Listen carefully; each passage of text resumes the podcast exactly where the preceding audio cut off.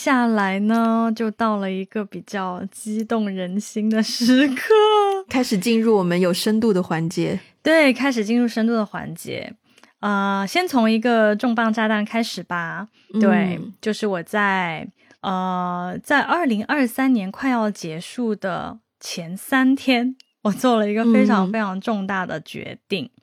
啊，具体是具体的细节不多描述，但是我可以用一个比喻来让大家比较好理解，就是说，在过去的将近一年半两年的时间里面，其实我都在准备一个呃申请加入一个公司，然后呢，这个公司是我非常梦寐，可以说是我，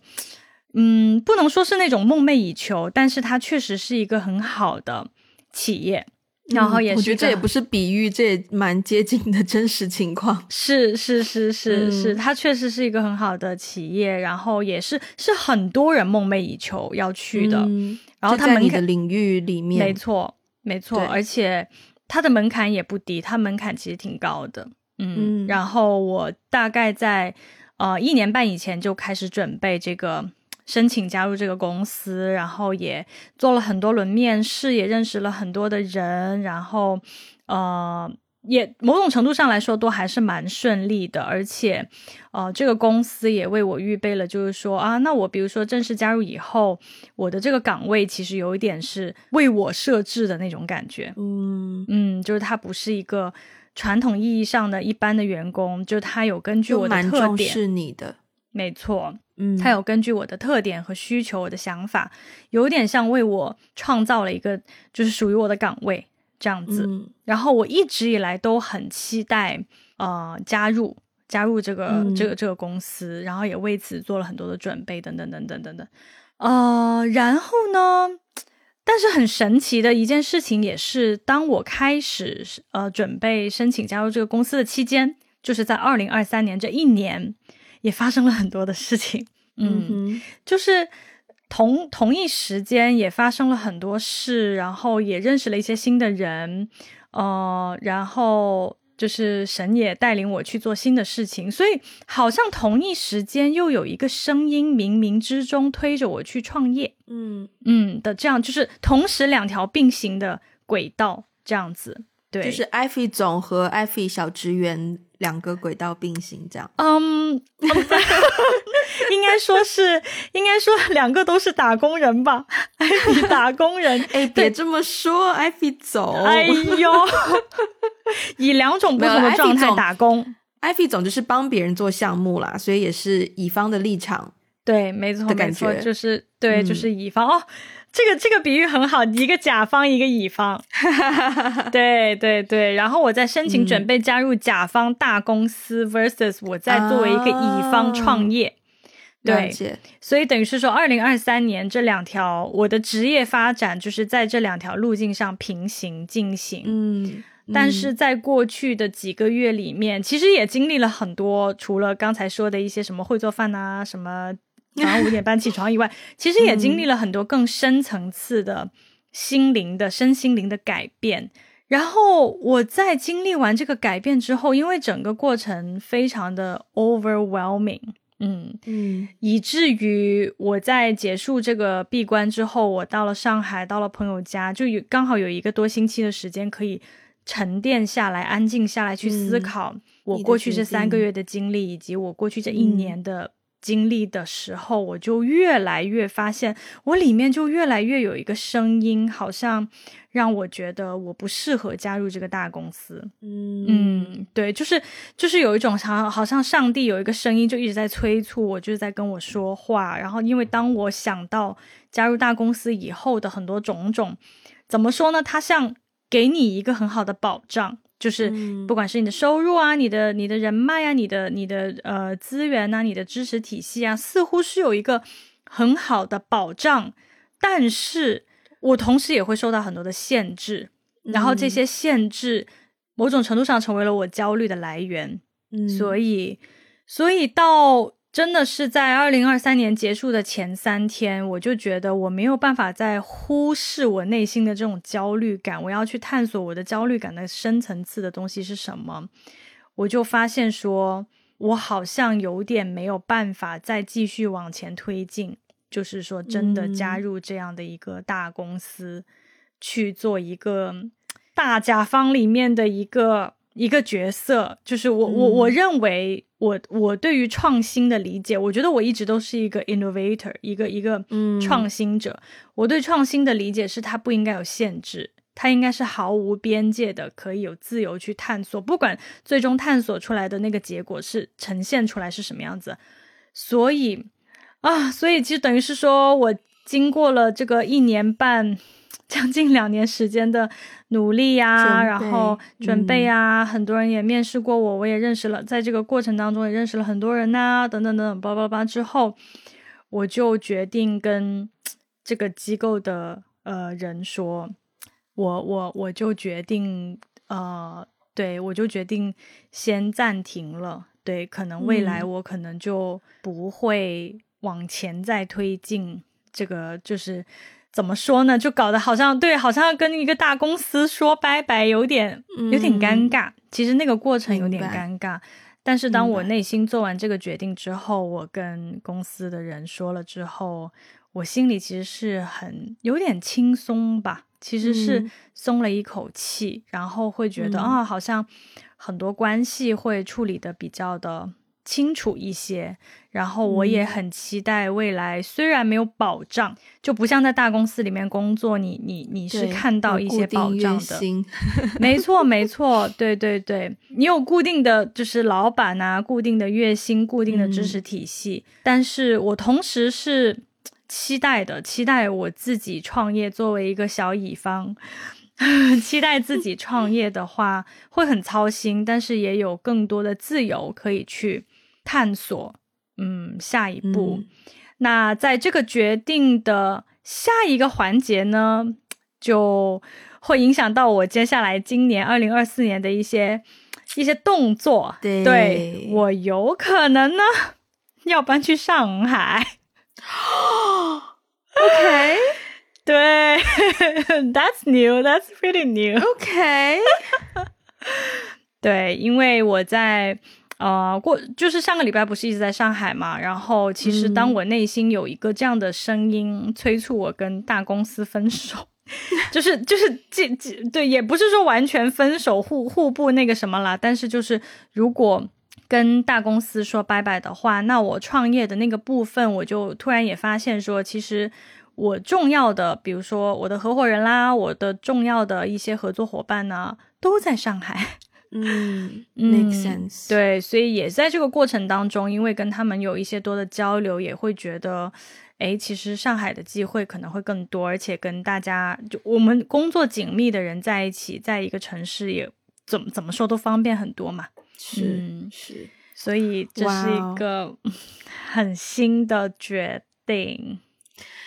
我其实我刚刚有一个瞬间有点激动，就是我我真的还是很羡慕自由职业之后的你，可以去为自己做很多很激动人心的决定。因为我其实今年二零二三年一个很大的失落感吧，是来自于说。我觉得二零二三年好像发生了很多不大不小的事情，把生活填得很满，嗯，有很多情绪，很多呃很忙的日子。可是快结束的时候，我回过头来看，我没有觉得这一年我成就了什么，我没有一个 iconic 的可以回过头来说啊，二零二三年我完成了一件什么样的事情，没有这种东西，就是就是我好像浑浑噩噩的在公司又待了一年的感觉，嗯，然后。我我觉得这这一点，again，我的 manager 很很很理解我的我对于电影的向往，因为我跟他我们有一个年度总结的 one to one on one session，我们两个人互相聊的时候，我就讲到说，我觉得我在我电影方面的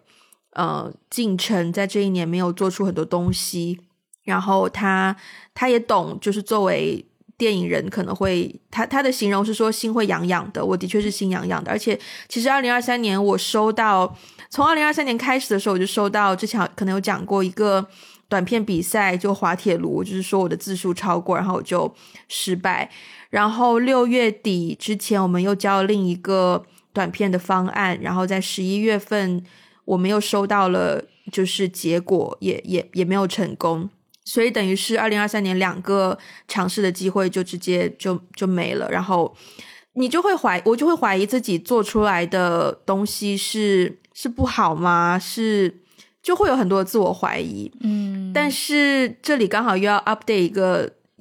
二零二四年让我蛮期待的一件事情，就是我在二零二三年十二月的时候，我看到网络上面有一个新的类似于说，嗯，就是电影的创作营、创作训练营这样的东西。然后，呃，截止日期是十二月三十一号。然后，That's why 我在十二月底的那三天，我就说我很忙，我没有办法，嗯，就是约见面或什么的。虽然艾菲当时已经回到了深圳，然后。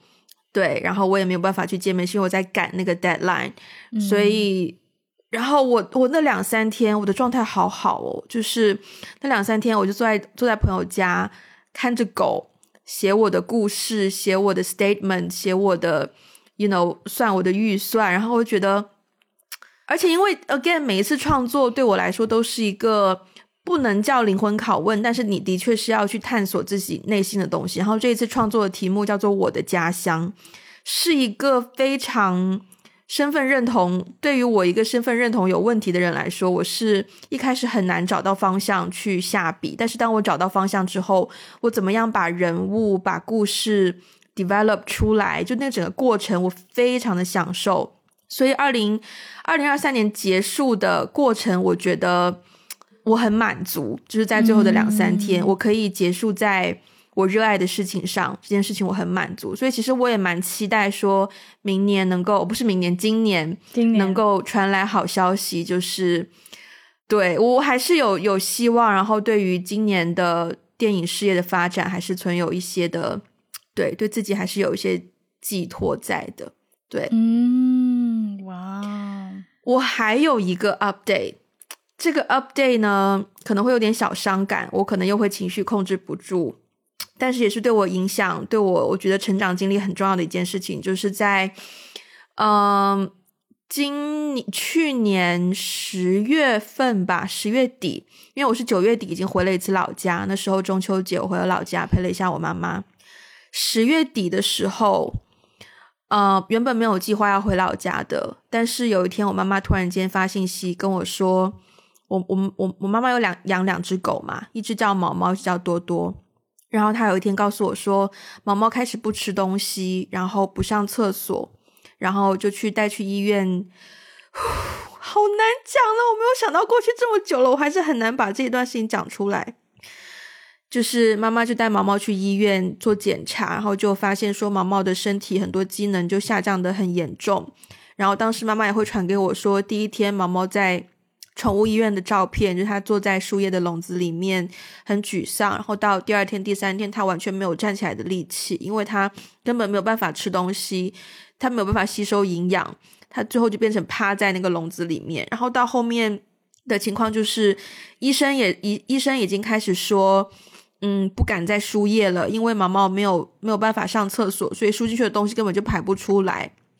然后我那几天我就已经。马上订了机票，我就决定要回去。然后 again 很感激我的 manager，就是完全理解这件事情，因为他自己有养狗。然后那几天的感觉就是，我们都知道会发生什么事，like we all know what is gonna happen。可是我们没有办法，我至少我没有办法去开口告诉妈妈说怎么办。嗯，就是我只能不断努力的往好的方面去想。可是妈妈是在 handle 毛毛的人，所以妈妈就会，包括妈妈有一天我上班的时候，妈妈发信息跟我说她在医院，然后隔壁的隔壁的主人就带着狗狗来，然后隔壁的主人就在问安乐死的事情。我当时听到那个，我直接跟我直接我直接发信息跟妈妈说，我说我不希望毛毛安乐死，因为毛毛还没有吃他很爱吃的毛栗子，就是糖炒栗子，他好爱吃糖炒栗子，他爱吃到我上次回去的时候。他明明在厕所在洗脚，然后我在客厅，我剥了一颗毛栗子，我都还没有吃，只是那个栗子壳剥开的声音。他平时在家走路那个脚步声是啪啪啪啪，我那天那个栗子壳一剥开，就听到脚步声啪啪啪啪啪啪啪啪，他就跑过来要吃毛栗子，可是因为他身体不好，他糖尿病，他不他不可以吃毛栗子，我就没有给他吃。所以最后妈妈告诉我说，听到隔壁的人讲安乐死，我就跟妈妈说，我说不行，我们还要喂毛毛吃安利，要吃毛栗子。然后我已经订了机票回去，然后我们我们还会视频打电话，我就跟毛毛说，毛毛你要等姐姐哦，姐姐就要回来喽。可是同时间，我觉得自己很自私，因为他看上去真的很痛苦，就是趴在地上哪里都不想动。然后我妈妈说。他有去买了毛栗子给毛毛，毛毛也不吃。然后我就觉得，到后面我就在自己内心就变成跟毛毛说：“毛毛，你怎么舒服来就怎么来就好了，你不用担心姐姐。”然后最后，包括毛毛临终前那个 moment 也刚好，我有在跟妈妈打电话在视讯，然后很很就是。我觉得这整个经历对我来说是我人生其实第一次这么近的接触死亡，虽然是一个宠物的死亡，可是也是对我来说一个很好的教育的过程。我们在打视频电话，打着打着，然后妈妈就说毛毛失禁了，然后妈妈就赶快去帮他清理。我就看了毛毛最后一眼，然后过了不久，毛毛就就断气了。然后包括前一天，我妈妈也问我说，嗯，她说因为妈妈一个人。妈妈也不知道怎么处理，他就说：“呃，如果毛毛真的走了，我要怎么样？我就联络宠物医院，他们有安葬的服务。然后妈妈会把毛毛所有的衣服、玩具，然后再给他一袋毛栗子，全部交给就是宠物医院的人，让他们去埋在一个地方。然后我就说好，我说妈妈，你要帮我剪一簇毛毛的毛给我留下来。妈妈也说好。然后后来毛毛就真的走了。”那几天，那个那个情绪很神奇，是很纯粹的悲伤，没有没有任何一丝别的情绪，只有悲伤。因为你知道，这就是你要面对的，你真的是没有办法可以把它救回来。There's nothing you can do，你只能够去，我只能够去感受在那个悲伤的情境里面。我就是哭啊，我就是想毛毛，可是我我就是回不去，我也没有办法。可以帮助他什么？然后妈妈也是没有什么可以做的了，就是一个很纯粹的悲伤，但是好悲伤哦，就是哭的好伤心哦。嗯，毛毛就走了，然后我还是回了兰州，可是我没有没有赶上。但是妈妈有带我去看毛毛埋葬的地方，然后其实这里还会牵出最近三个月，我觉得对我来说很大转变的点，就是我跟妈妈的重新连接的部分，因为因为毛毛去世这件事情。呃，姥姥不太能够理解，就是一只狗为什么可以影响你那么多宠物而已嘛。但是妈妈毕竟是自己把毛毛就是带大的人，她跟毛毛的感情很深，而我又真的非常喜欢狗，所以是在最后的几天，我可以跟妈妈有很强烈的情感连接。就是我们妈妈在姥姥家不敢哭，可是她回到家跟我打电话的时候，她是可以哭出来的。哦。然后我能够给到我妈妈这样子的情感支柱的作用，我自己也觉得很开心。就是我觉得妈妈终于开始，就是我以前会吃我表姐的醋啦，就是我不在她身边的时候，她可能会让表姐帮她买东西啊或什么的。但现在她有问题，她就会问我，然后我就觉得很开心这样。然后，Yeah，而且我觉得我很感谢毛毛的一点就是。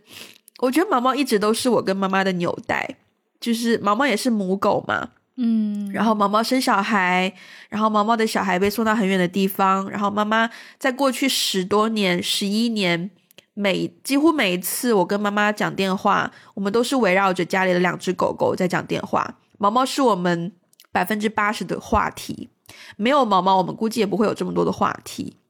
然后现在毛毛走了，他又让我跟妈妈可以。在情感层面这么终于同频一次，我也觉得毛毛很棒。然后我也经常跟妈妈讲说，毛毛作为一个母狗，它的性格是值得我们学习的，因为它非常的敢爱敢恨。就它在外面遇到其他的狗啊，它如果喜欢，它就可以跟你玩，跟你很开心；它如果不喜欢，它就直接会去咬别的狗。我就说，这种敢爱敢恨的性格是我们要学习的。然后妈妈也同意，我就觉得。Yeah，这是我过去三个月，我觉得对我来说影响情绪上影响最大的一件事情。那这这我蛮喜欢这种影响，因为很直接，没有什么拐弯抹角，它就是悲伤，就是失去。Yeah，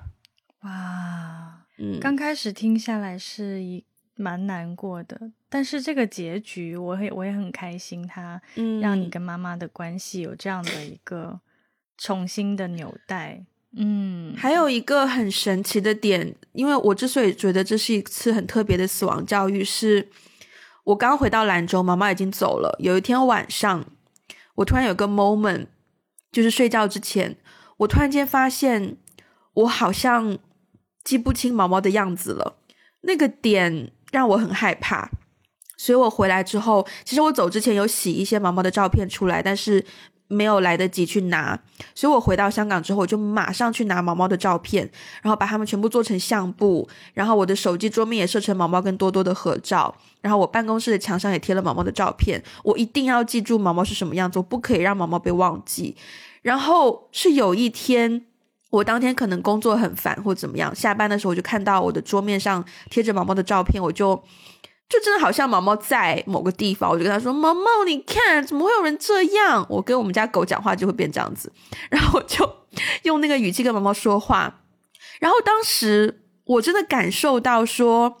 毛毛变成永远了。哦，就是它现在是一个永远都会存在的一种存在。嗯，然后那个那个点，我 get 到那个点，让我觉得很感动。嗯。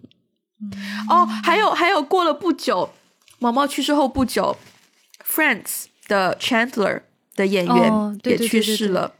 对我当时只是觉得说，毛毛你要快点去认识 Chandler，你可以陪他。嗯，呀，毛毛的去世，对我觉得可能很多养过狗的人可能也可以理解这种体验。嗯，Yeah。哇，我一时间不知道怎么好 comment 这件事情，因为我觉得你已经 process 的很清晰了。对我，我我花了时间去 process。嗯，Yeah，没关系，Take your time。Yeah，不过说到这个生老病死哦，我在过去的三个月里面呢，也也有一些些经历到类似的 moment，但是呃，跟你的情况有点不一样。就是我们有一段时间是住在乡下的，就是一个呃村村庄，然后它跟城市的所有的生活环境、所有的生活氛围都都完全不一样。它就是那种十八线小镇、小村庄这样子。嗯，然后在一个星期之内，呃，我参加了一场葬礼，参加了一场婚礼。哇哦！对，就是那个情绪的起伏非常的大。高就是高低不平，嗯，然后我也体会到了一些蛮奇妙的感受，就是，呃，我们当时到一个村庄的时候，那天晚上睡觉哦，我就不知道为什么很害怕，我就莫名其妙的很害怕，非常非常害怕，非常非常害怕，就是也也没有什么东西，就我的房间里也没有什么别的东西，可是我就我也不是一个怕黑的人，可是我就是很害怕，嗯嗯。嗯。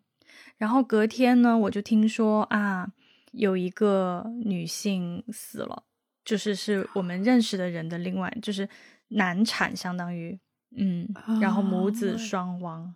哦哇哦！然后，然后隔天呢，我们就去参加她的葬礼。你知道吗？就是就是，当我听到有人死了之后，我突然之间就觉得，哦。那我现在觉得 it makes sense，为什么我昨天晚上这么的害怕？嗯，就是我我好像感觉到能能感受到有一种临界的征战，我不知道这样不是就是就有一种战争的感觉，就是就是我觉得就是有一种黑暗的力量跟一种光明的力量在对抗，好微妙。OK，这这个这个讲的有点有点有点玄乎啊，但是 但是是我真实的感受，然后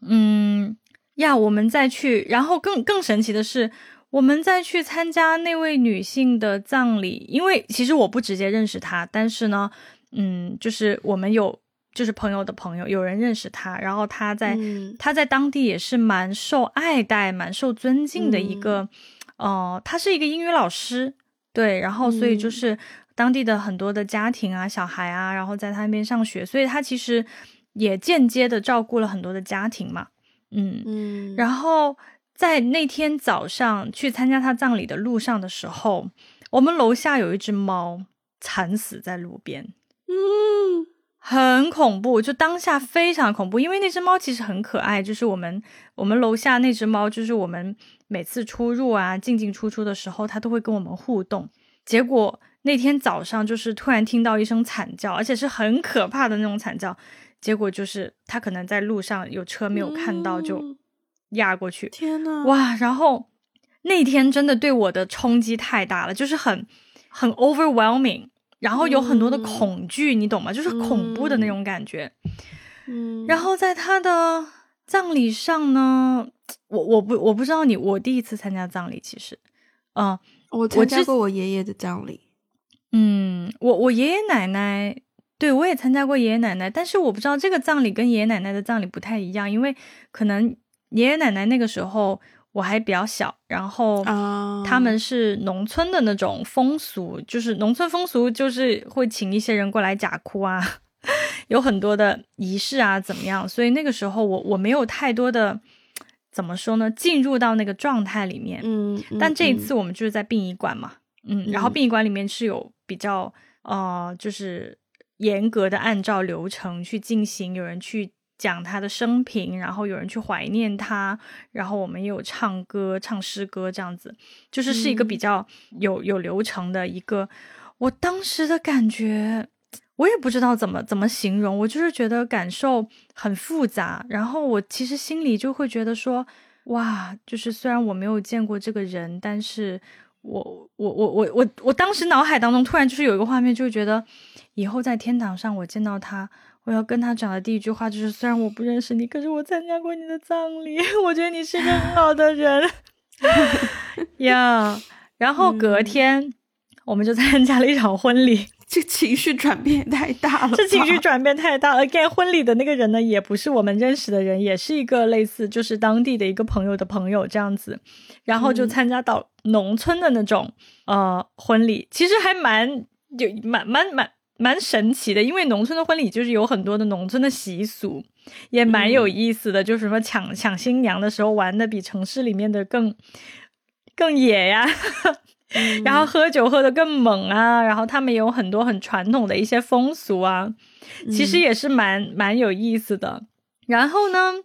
所以所以就是说啊，我觉得在过去的一段，特别是那一个礼拜，就是密集的。参加了一个人，就是经历了一个人的死亡，然后又又见证了一个人步入新的生活，就是那种大起大落、大喜大悲的感受。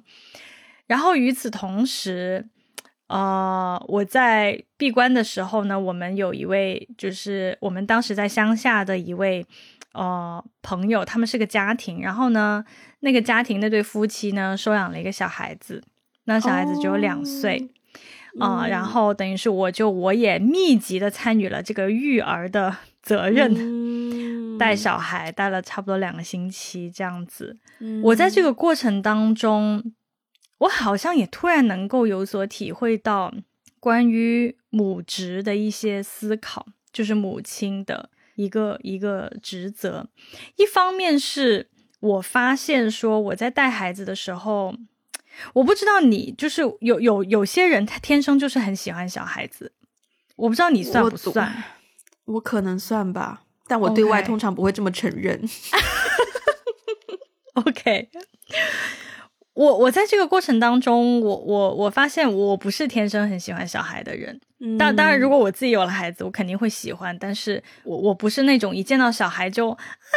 就失控，然后就 就很会跟小孩子互动，然后对对对，然后就很会跟小孩互动，然后怎么怎么样。我我其实不不是这样子的人，对。然后呢，但是呢，这一次因为要也不能说被迫吧，但是对，因为有这样的一个共同生活的经历，所以要帮着带带小朋友。我我一方面会发现说，哦，原来我也做得到，就像做饭一样，我以前从来没有做过，但是。这次证明，其实要要逼我做呢，我也是可以做得到的，而且我也能够在从中发现一些乐趣。然后我在对在育儿方面，我也有一些这样的体会。就我不是特别喜欢小孩，可是要我做呢，我也能做得到，并且我也从中发现了一些乐趣。然后呢，那段时间我真的每一天都要洗衣服，因为我的裤子上每一天就是屎尿屁。每一天，like 每一天，你就有有时候坐在车里坐着坐着，哎，你说你的脚，你的你这裤怎么感觉热热的、黏黏的？打开一看，竟然尿裤子。是小朋小朋友是还没有包尿布，是不是？哦，对他两岁，对，就是就是村里的不包尿布。哦，OK OK OK。对，然后以及我也发现说，在育儿这件事情上，我似乎是有一个自己的一套。很很很很缜密的育儿理念，就是说我我好像当然，如果是自己的孩子，我可能也会学做很多学习、很多研究。可是我就会发现，我会观察，我发现我带他的时候，跟别的女生带他的那个反应和状态非常的不一样。我发现我是一个比较严格的人，也不是严格，就是说，因为我发现别人带他的时候会追着他喂饭啊，这种事情我是绝对不做的。你爱吃不吃，嗯，对。对你饿了你就自己吃，就是你不要让别人喂你。你对你饿了你就吃，你不饿的你就别吃。嗯，然后还有一些原则性的问题，我会比较凶，会就是对于原则性的问题，我会比较严格。比如说不可以抢别人的礼物，不可以拿别人的东西，然后坐安全带一定要坐安全座椅，不可以坐在大人的腿上。就是这种事情，我会我会非常的严格。他哭啊喊啊闹啊，有我发现别人就是有一些或者是年纪更大一点的。呃，女女性就是会会会会抱他，然后就是会背他，然后会纵容他，怎么怎么样。但是我在一些某一些问题上，我会显得比较严格，有点冷漠。嗯嗯，对，所以我我也在过这个过程当中发现，哦，其实我自己是有一些自己的，好像已经潜意识里形成的一个教育理念。我觉得有诶，嗯，我觉得我我最近呃身边有多了一些。baby 就是我最好的朋友生小孩嘛，然后嗯，所以在小孩可能呃十两个礼拜的时候，我就见到了小孩，嗯，然后另外一个朋友也生了小孩，就就可能六月份生的小孩，所以两个 literally baby 不会讲话，嗯，不会表达自己的需求，也听不懂在说什么，嗯，你就完全只能去就是摸索他们要什么，然后这两个小孩就是。包括说，因为你刚刚提到就是喂饭呐，或者是你比较严厉这件事情，我发现我跟你不同的点就是，我大部分情况下不会是去教育小孩的那个人，因为我有别的朋友的小孩可能是七岁、十三岁这种，我在他们面前我从来不太会，我自己总是觉得教育小孩这件事情要留给父母本人去做，嗯，因为因为通常他父母都在旁边嘛，我其实有点怕我单独跟小朋友相处，因为。我就是不知道怎么去拿捏我教育他的度，因为很多时候我不觉得我自己的想法也是对的。嗯，我其实是更多的是对自己的怀疑。嗯，当然，如果知道我对他对他是有危险，我会制止他。可是关于教育，我就会觉得那个是你父母的职责。I'm not here for that，就是我是过来做一个，you know cool aunt，我是一个酷酷，就是你你就是。每个小孩可能都会有一个很酷的阿姨，我是那个角色，我不是来教育你的，所以我比较不太会教育。但是回到两个 B B 身上，小朋友小婴儿时期哦，是真的可以比较 annoying 哦，就是 吃饱了之后，我不知道他是要睡还是他要干嘛，就是不睡觉，然后一直就是可能你放在一个位置，就是你抱着。我们那一天三个女生在家里面，就三个朋友，女生朋友抱着，然后真的是要不停的动，不停的左右上下前后晃动，他才可以比较安静。我们三个，我们三个人轮流，因为真的是你知道很考验臂力，就是你的手手臂会很酸，轮流不断的想要去找一个可以让他安详的方式，就是然后我我发现说，就是。我觉得妈妈们真的好厉害，就是你的小孩，对不对？就是小朋友在那边哭，他又没有办法跟你沟通。你其实啊，你尿布你也没有尿，你也没有拉，你也刚吃完饭，你要什么？就是真的不知道你要干嘛啊！耶，我发现我是会，我之所以对外不想要承认我爱小孩，就是因为。我不想被误认为是很有母性光环的角色，因为我遇到这种情况，其实我是不知道怎么处理，所以不要觉得我很会 handle，我其实不知道要怎么 handle，就不要给你贴一个标签。对，而且我会觉得我很常就是会牺牲自己的时间去照顾别人，特别是如果 come on 你自己的小孩，你肯定会希望说，我想要把我小孩的需需求放在第一位。那对我觉得，而且而且。我不知道你跟就是刚生完小孩的妈妈的关系的经历是怎样。妈妈们就是要定时的 pump 挤奶，嗯嗯嗯，然后大概每三小时挤一次。你怎么睡觉？你根本没有办法睡一个完整的觉，没办法。然后每次小朋友哭，你就会你的身体就会不自主的很有很有 calling 很有反应，然后你也会没有办法，你的身你你的身体基本上就不是你的，就真的会有那种感觉。嗯，我真觉得好厉害。嗯，是我最近有一个朋友嘛，刚刚生了孩子，大概两两三个星期吧，刚生孩子。然后呢，他那天就跟我们讲说，呃，他在客厅，我听过漏尿，你知道，就是生完生完孩子的女性会漏。然后呢，他就跟我们说，他有一天就是坐在呃那个客厅喝咖啡的时候，他发现不只会漏尿，会 漏屎。Oh my god！哇，这个尺度。这个尺度就是我当下，因为他很细节的跟我们形容那种漏水的感觉。Oh my god！等一下，我不觉得你需要跟大家形容，我不需要跟大家形容，anyways 了。但是我我必须要说，我看到这个细节的描述的时候，我真的会惊到。一方面我会带入那个情绪，就是说，如果我对自己的身体完全失去控制的那种感觉，是很恐慌的。对对。以及就是因为呃前前阵子嘛，就是我在工作当中就有接触关于产后抑郁的这个话题，嗯，然后我就问了一些身边的就是生育过有生育过的朋友，呃，因为我知道有一个朋友他之前有浅浅的经历过这个产后抑郁，他就跟我描述那个产后抑郁的感受。对，其实睡不了觉也是很大的一个一个因素，因为你的精神状态，你要是睡不好觉的话，你的整个精神状态就是当然对。所以所有的一系列描述完之后，可能我现在对于生育这件事情，浅浅的是有一个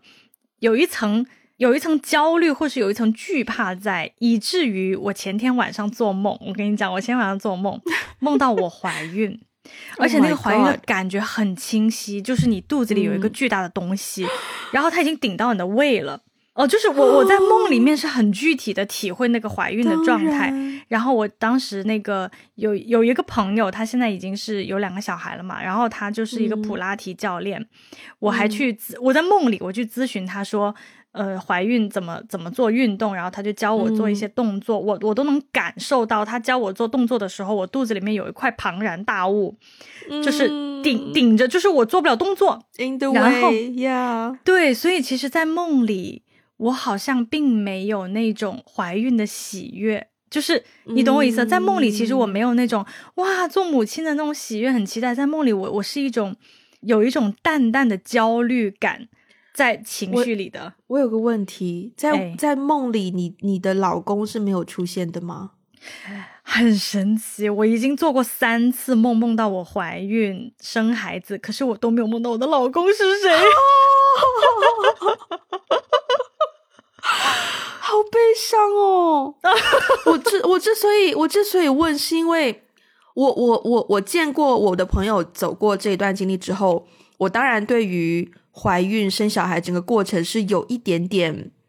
紧张，可是我没有，我没有觉得我很抗拒这件事情，我其实是期待我自己去经历。这整个过程的，但是同时我会发现说伴侣真的很重要。对呀，就是当我每三个小时要 pump 一次的时候，我的伴侣在干嘛？他可以起到一个我不好说功能，可是他真就是 I mean seriously，我每三个小时要起来一次，那你你你你应该要做的东西也是 supposedly 也要很多才可以辅助到我们家庭的这个正常运作吧？嗯。其实你说到很重点呐，是就是很多产后抑郁的，呃，对，因为工作需要了解，浅浅的了解了一下这方面。其实产后抑郁的很大的一个因素，改善它的因素是伴侣的角色。嗯，伴侣要怎么样提供情绪价值？就是他要意识到女性现在正在经历这个抑郁，有的时候是荷尔蒙的激素一下子改变，然后以及他的整个 support system，她的支持体系发生变化，所以其实伴侣是至关重要的角色。嗯嗯，唉，想不到我们三个月没见回来 update 的话题都竟然是聊到 从从从从约会的十个 fun and deep 的 question 直接来到。直接来到做妈妈漏尿，直接来漏屎，直接聊到伴侣伴侣的作用啊！但我我我我现在就是我看着这个时间线啊，我觉得我应该会把这一期分为两期来上，我也是这么觉得。嗯，然后也也给一些时间，让我们两个人回到一个就是重新规律的每个礼拜录音剪辑，还要做 transcript 的一个。对，差不多收个尾吧，收个尾吧。节目的最后就是回归的第一期，有没有什么特别想跟听众讲的话呢？哇，我我首先对于今年接下来我们两个人各自的生活状态是非常非常非常期待的。嗯，听起来你的生活也有很多新的进展，然后我也会有很多新的进展，所以我们两个人的状态。有很多新的东西会发生，我也觉得很期待我们的 podcast 在今年会到一个什么样的位置。我不敢说，不不是不一定是说那种排名啊、什么数量啊什么，但是我期待我们的呃 podcast 可能会有一些新的、更有意思的、更有创意的，或者是更有质量的。内容产生，这是我蛮期待的，所以我觉得听众朋友应该也要期待一下。我觉得这三个月下来，就是没有在做 podcast，然后听的 podcast，说实在话也比较少，然后功能性偏强，所以我特别特别特别感谢这三个月来，嗯。可能有传过私信给我们，或是留过评论给我们，或者是在听众群有讲过说想念我们呐，呃，就是期待我们回来的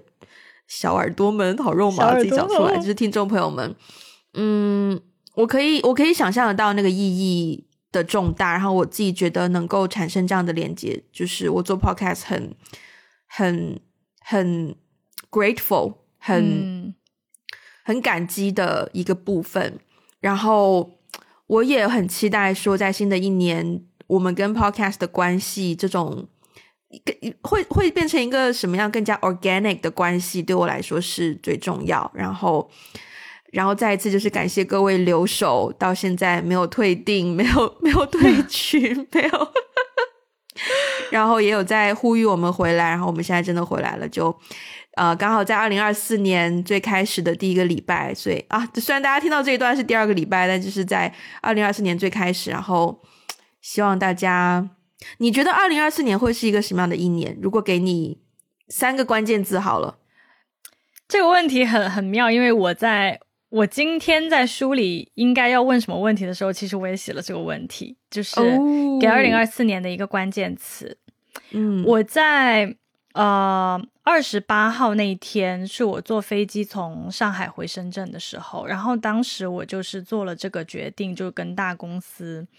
可能告一段落，我想要去选择一个更更有挑战性、更冒险，但是也更自由的一条路，去实现我接下来的人生价值，或是我所相信的东西吧。嗯，然后我在机场的时候呢，买咖啡，他那天就会有一些随机的一些 随机的心灵小雨，对，心灵小雨这样子。然后我抽到我买的那杯咖啡，我抽到那个词是“放手一搏”，我觉得哇，非常的应景。就是在我做了这个决定之后，我就收到了这样的一个词，所以。二零二四年对我来说，如果要选一个关键词的话，我我我可能会也是想选这样的一个词，放手一搏，看看会发生些什么。嗯嗯，你呢？我说三个词，哎，三个词啊！天哪，我想不到另外两个了，我就先说这一个吧。OK OK OK，嗯，我从我戴上牙套开始，我就给我接下来的两年半有了一个关键词，就是 transformation。就是不仅仅是转变了，我觉得它就是一个也不能叫转型，但就是一个很大很大很大的改变。嗯嗯，就是 physically 牙套这件事情一定会带来一些外外观上的变化，然后加上我如果坚持运动的习惯、射箭的习惯，我相信两三年后一定会有很大的。转变是让我很期待的，所以二零二三、二零二四年就是这个进程中的一段。然后另一个可能会是啊，可能会是耐心，或者说播种，耐心和播种这样的一个 concept。就是我觉得我今年会，呃。比较有心思去种下很多种子，包括人脉的种子，或者是剧本的种子，或者是其他各种场合第一次见面的这种种子。然后我不急着去追求它可以立刻给我变现一个什么样的结果，只是我觉得我可以在在就在我这两三年 transformation 的阶段，我可以去做很多这种播种的事情，因为我我没有很，我希望我三年后亮相是脱掉牙套去亮相。Either 在婚礼，或是在我的首映礼，或者是 I don't know 什么颁奖礼，you know 任何礼，但是我希望我的亮到我我我很期待我两年多之后的亮相，所以在亮相之前这两三年，我都会是在一个播种、耐心经营的状态去做很多的决定，嗯，对，所以我觉得二零二四年大概是一个这样的感觉，但是比起二零二三已经没有那么灾难性，就是我自己会觉得有希望在的感觉。对，嗯嗯，有一种有一种厚积薄发的感觉。听你刚刚有有，现在就是厚积中厚积的状态，厚积的状态。OK OK，对，慢慢厚积。好呀，我我感觉就是要要起飞，也不是要起飞，就是要开始冲一波。对对对，就是搏一搏的那种。嗯，我在后面，我在后面拖着您啊。好的，好的，期待啊。嗯，好。那我们二零二四年回归的前两期节目就这样结束了，嗯，希望大家喜欢我们回归的方式，希望大家有开心，我们有回来，然后，呃，好了，不矫情了，我还是回到我原先那一套，看我还记不记得。如果大家喜欢我们的节目，欢迎去 Spotify 还有 Apple Podcast 给我们一个五星的评分，并且留下你的评论。呃，也可以在各个 social media 关注我们，包括有 Instagram、小红书、Facebook、微博、微信公众号。然后，如果想要加入我们的听众群，可以联络我们的接线员，他的微信 ID 是 One Call Away Podcast。如果可以给我们一些实质性的支持，或者是你需要我们中文的 transcript，可以去 Patreon 还有爱发电，呃，找到我们，选择适合你的套餐。呃，那我们回归。两期节目就到这边结束啦，我们下期再见，拜拜拜拜。